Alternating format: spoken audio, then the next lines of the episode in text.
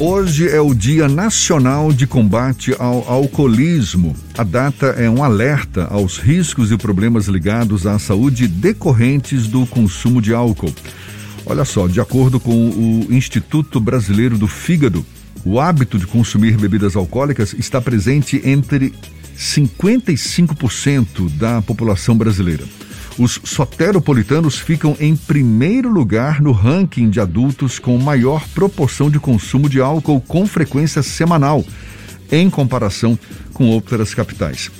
De acordo com a última pesquisa do IBGE, de cada 100 pessoas, quatro bebem pelo menos uma vez por semana. Bom, a gente vai falar mais sobre o assunto, sobre esse assunto e conversa agora com o psicólogo especialista em adições, Ciro Arão nosso convidado aqui no Issa Bahia. Seja bem-vindo, muito obrigado por aceitar nosso convite. Bom dia, Ciro. Bom dia, Jefferson. Eu que agradeço o convite. Bom dia a você, a Fernando, ao Rodrigo, aos espectadores do Issa Bahia e do da Tarde FM. Diz para a gente, Ciro, é possível, por exemplo, definir por quantidade ou frequência se uma pessoa tem ou não uma adição ao álcool, ou seja, se é dependente do álcool? Ô Jefferson, isso é um indicador realmente importante, mas ele não define de maneira muito, muito precisa, porque por vezes tem aí um consumo excessivo que está vinculado a, a, a, atividades de como festa e saídas, eventos, e que é um uso problemático também, mas não pode ser considerado uma, uma dependência ou, ou uma adição, e tem aquele uso que é fracionado em poucas doses durante um dia todo e às vezes a gente pode incluir outros elementos indicativos de diagnóstico e perceber que ali a gente está diante de um quadro de um quadro de dependência, né, de um quadro de adição. Então, não é um, um indicador tão preciso, apesar de ser um dos mais importantes, sim. O volume e a frequência eles estão sempre é, associados a, a, como uma pessoa organiza a sua relação com a bebida, né? Que por vezes traz danos muito, muito graves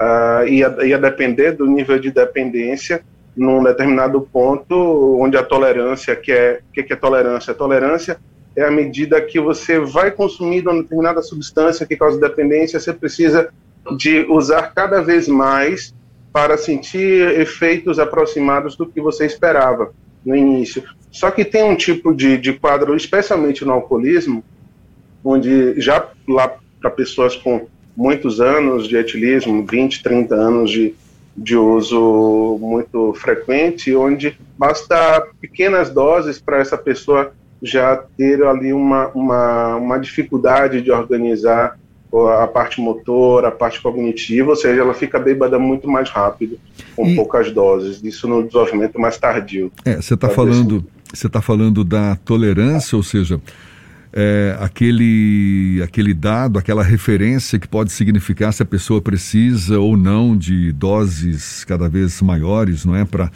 alcançar o efeito esperado, é certamente uma referência importante para perceber se a pessoa tem uma dependência ou não. E agora, a, a, a dificuldade para controlar ou interromper o uso, esse seria talvez então um, um, a referência maior, Arão? Certamente, Jefferson, tem ali uma, uma, uma dificuldade, porque um, o outro indicador associado a essa dificuldade é a centralidade na vida, né?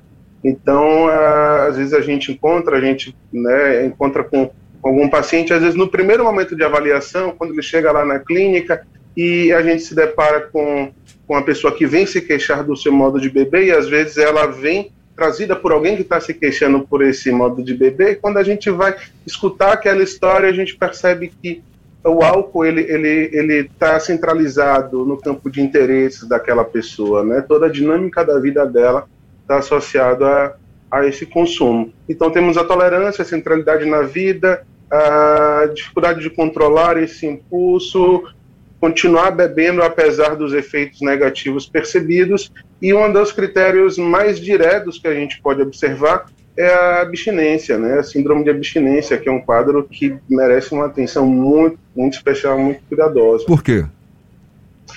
Porque ela tem uma possibilidade de gravidade muito alta, né? Um quadro de, de síndrome de abstinência pode levar, por exemplo, uma pessoa a ter desde leves tremores nas mãos, no, dia posterior a esse uso abusivo, até uma convulsão. E aí, convulsão, a gente não sabe muito bem qual é o desfecho, que pode ter uma queda da própria altura, que inclusive pode levar a lesões muito graves. Né? Então, a síndrome de, de abstinência é um dos critérios para a dependência alcoólica que a gente sempre fica muito atento, porque, inclusive, dependendo da sua gravidade, a gente pode ter ali um receio de que ocorra o quadro, digamos assim, final de gravidade do, do alcoolismo crônico, que é o delirium tremens, né, que é essa confusão mental que pode aparecer e que é tratado, inclusive, em ambiente hospitalar. Né? Lá na clínica Elbs a gente nem tem essa, essa abordagem, porque precisa de, de um ambiente hospitalar para dar conta desse, desse tipo de repercussão do, do alcoolismo e que também tem um nível alto de mortalidade, né, digamos assim, uns 10% de pessoas que chegam nesse ponto que precisa de uma intervenção hospitalar mais aguda é, tem um risco de, de, de, não sobreviver. E isso é importante a gente chamar atenção porque a gente está falando de uma substância que ela é muito presente em nossas vidas. Então, se não tivermos ali uma familiaridade com os aspectos que merecem cuidado, que, que fomentam risco, a gente pode está deixando de lado uma coisa muito importante na convivência com essa substância e no suporte às pessoas que desenvolveram um problema com essa substância. O, fato do álcool ser uma droga lícita e de muito fácil acesso acaba de alguma forma permitindo com que o alcoolismo seja um problema social que a sociedade dificilmente tem condições de enfrentar sem que haja um debate constante sobre o tema? Fernando, olha, é, se, se eu puder fazer uma referência um pouco mais longínqua, talvez a, a, a quase centenária, né? Eu for pegar a referência da lei seca nos Estados Unidos como o ambiente onde a, a bebida foi tratada com rigor, é, o comércio, a circulação da bebida foi tratada com rigor muito muito detido, né? Ficou ali pressionada na ilegalidade durante muito tempo, dizendo que estava se cuidando dessa saúde social. Então colocou-se no campo da proibição é, irrestrita, né? E acabou tendo mais problemas com, com o tráfico de álcool, no caso, talvez vocês lembrem das gangues, né? Os gangsters, né? O Al Capone, toda aquela aquele circuito irlandês, italiano ali nos Estados Unidos, que desenvolveram máfias para ajudar isso a circular. E a qualidade do álcool piorou muito. Né? E, a, e, as dificuldades com o uso não diminuíram, e o uso também não diminuiu. Então, assim, não é o fato exatamente do álcool ter essa, essa presença que é, é, é, uma, é uma cadeia econômica muito relevante em todas as nações, praticamente. No Brasil, a gente tem três dos sete principais bilionários estão associados à indústria cervejeira, por exemplo. Né? Então, é uma atividade econômica de, de enorme relevância, mas justamente por isso não poderia ficar tão à margem das discussões como essa que a gente está tendo, dos riscos e das maneiras mais, mais saudáveis de se lidar com essa substância, que foi uma das primeiras que o ser humano conseguiu encontrar para dar um alívio né, a, a, a sua jornada na vida. Né? Isso está muito na Bíblia, em Platão, e a gente não deve abrir mão desse, desse recurso, mas sem dúvida ter muito cuidado porque é tóxico. Né? Ciro, para a gente encerrar, e o tratamento? Porque a gente sabe não é fácil, é, principalmente se a pessoa não, não enxerga o problema. Quais são os caminhos? Porque o alcoolismo ele é visto como uma doença, certo? Sim. Sim.